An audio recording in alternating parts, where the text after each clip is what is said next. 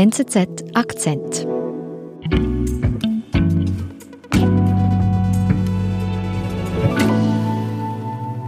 Joya, hallo.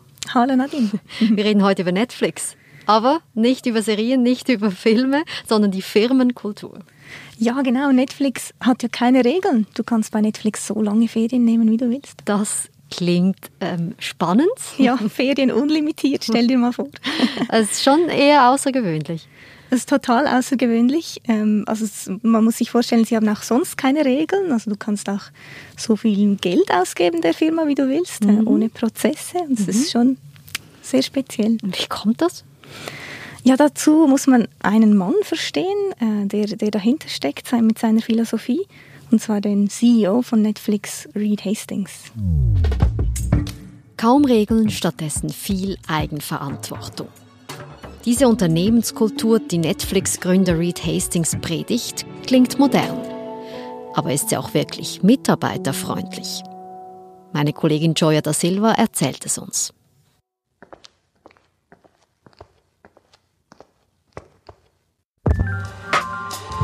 I'm Reed Hastings, CEO of Netflix. Also Netflix hat also das Credo keine Regeln. Woher kommt denn dieses Motto vom CEO Reed Hastings? Is no rules rules. We don't have a vacation policy. You take whatever you want. We don't have an expense policy. You spend as you think appropriate. Um das verstehen zu können, müssen wir zurück in die 90er Jahren, als Reed Hastings seine erste Firma gegründet hat vor Netflix. Das war eine Softwarefirma, die hieß Pure Software. Mhm. Das war einfach ein Startup, hatte halt sehr wenige Regeln. Die Leute konnten von überall arbeiten, so lange arbeiten, wie sie wollten, natürlich.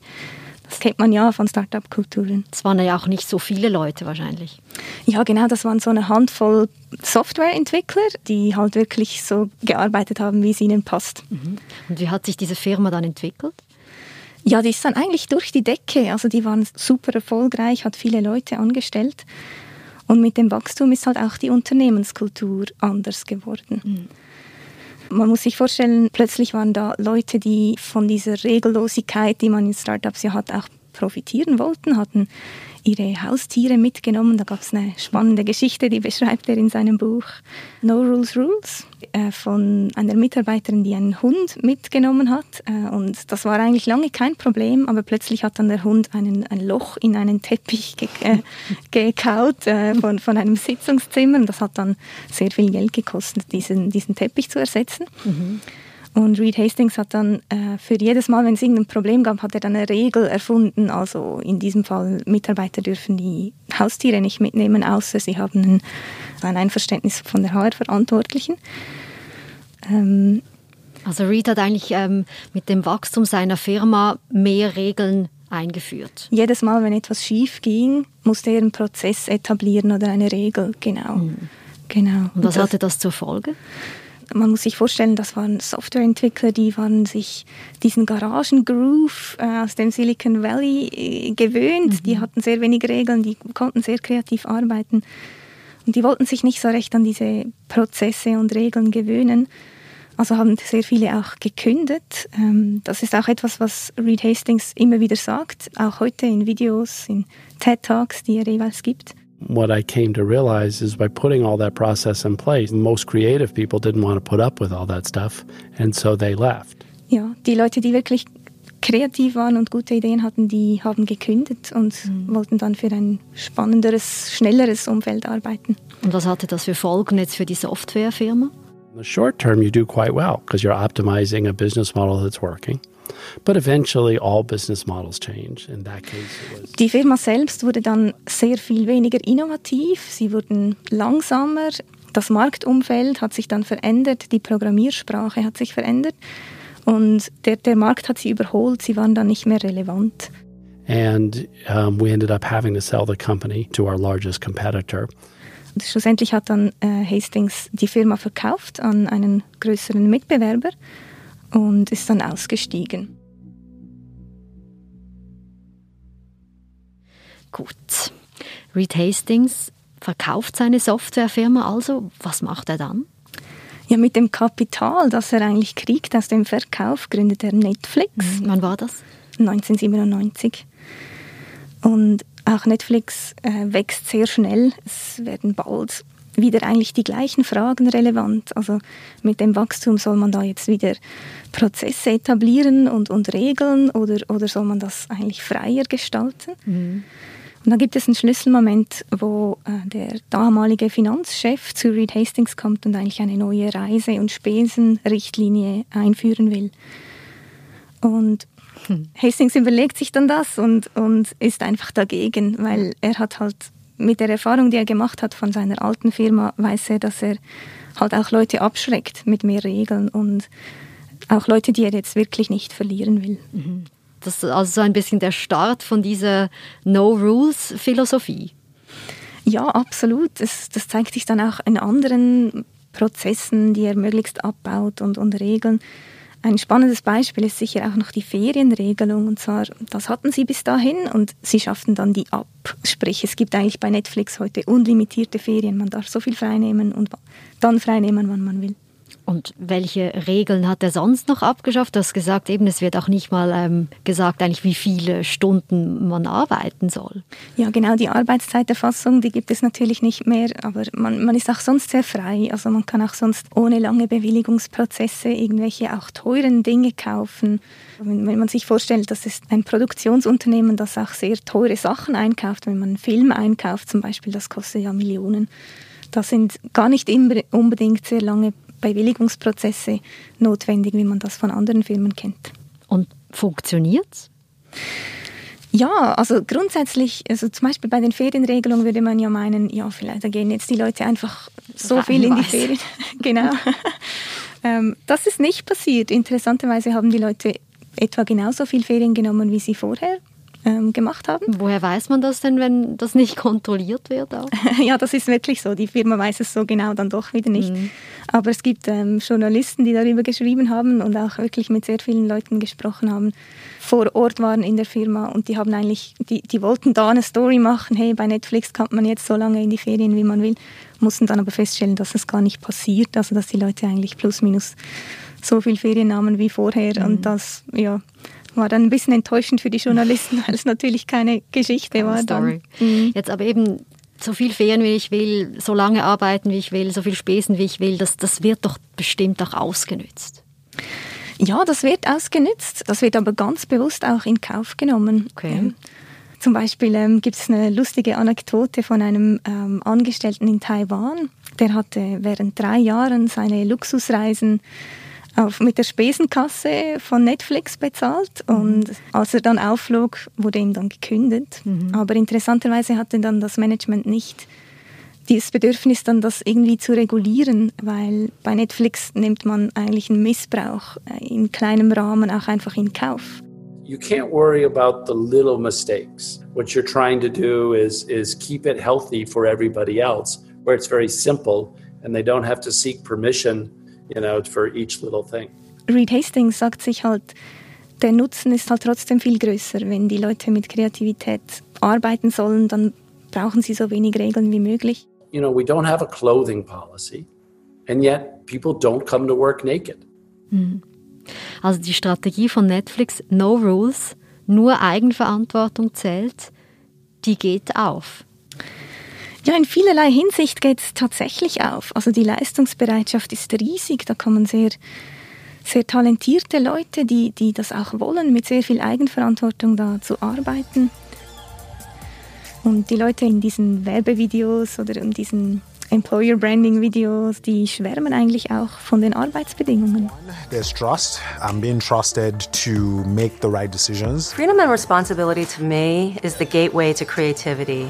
When you have someone telling you what you can do and not what you can't do, to me, that's a very liberating framework in which to function. It is freedom to make the right decisions for the business. It's not freedom to do what I want to do in any given moment. For me, it felt.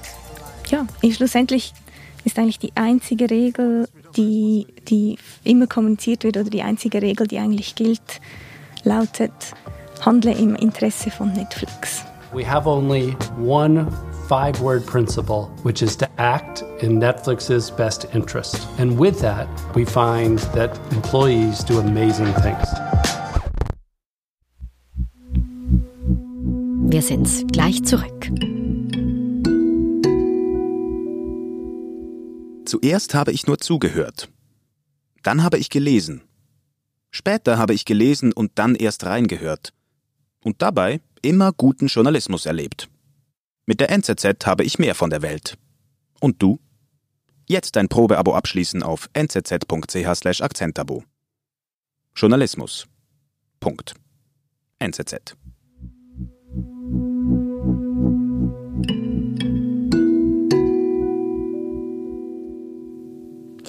Das klingt jetzt alles so unglaublich positiv. Jetzt aber, wenn ich keine Regeln habe, dann gibt es doch die Gefahr, dass ich dann einfach auch viel zu viel arbeite. Absolut, das sieht man auch sehr stark bei Netflix. Also diese No-Rules-Philosophie hat auch seine Schattenseiten. Mhm. Wo zeigt sich das konkret?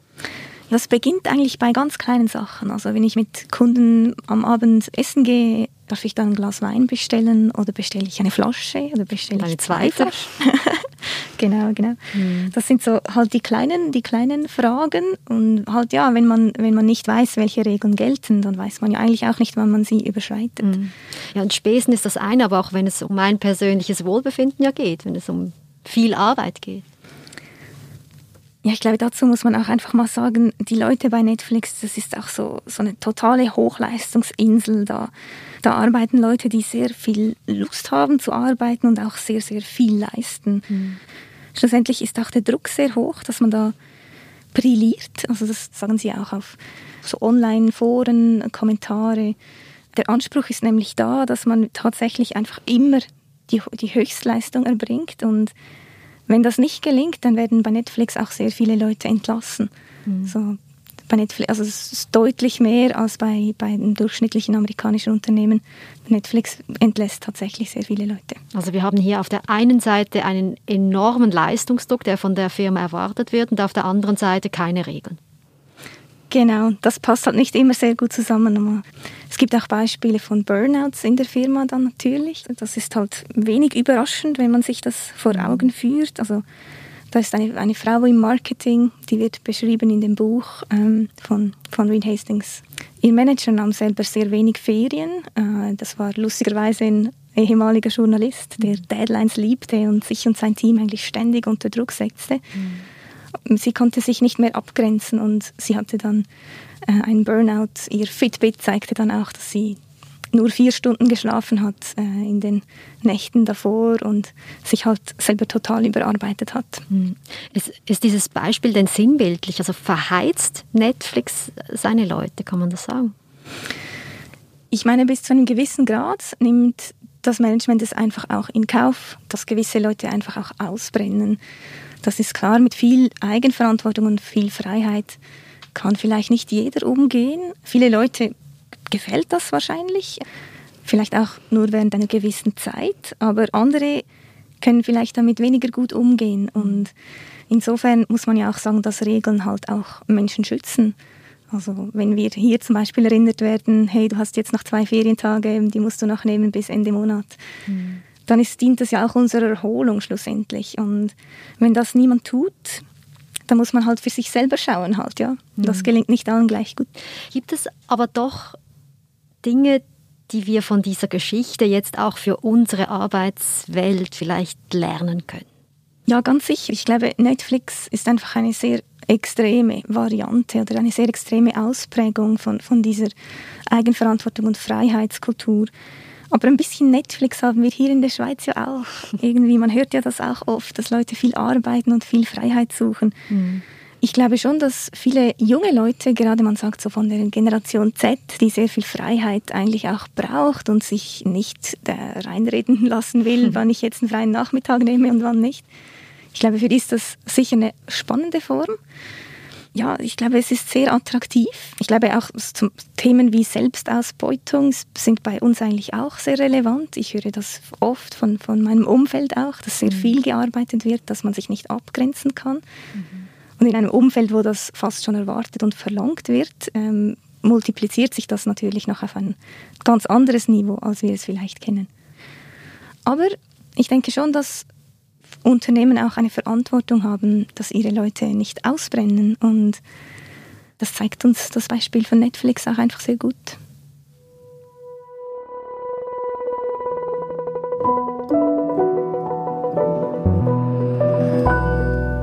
Wenn ich heute Abend Netflix schaue, habe ich jetzt, glaube ich, ein bisschen ein anderes Bild von diesem Unternehmen.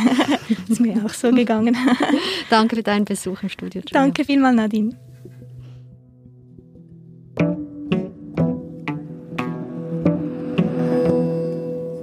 Das war unser Akzent. Ich bin Nadine Landert. Bis bald.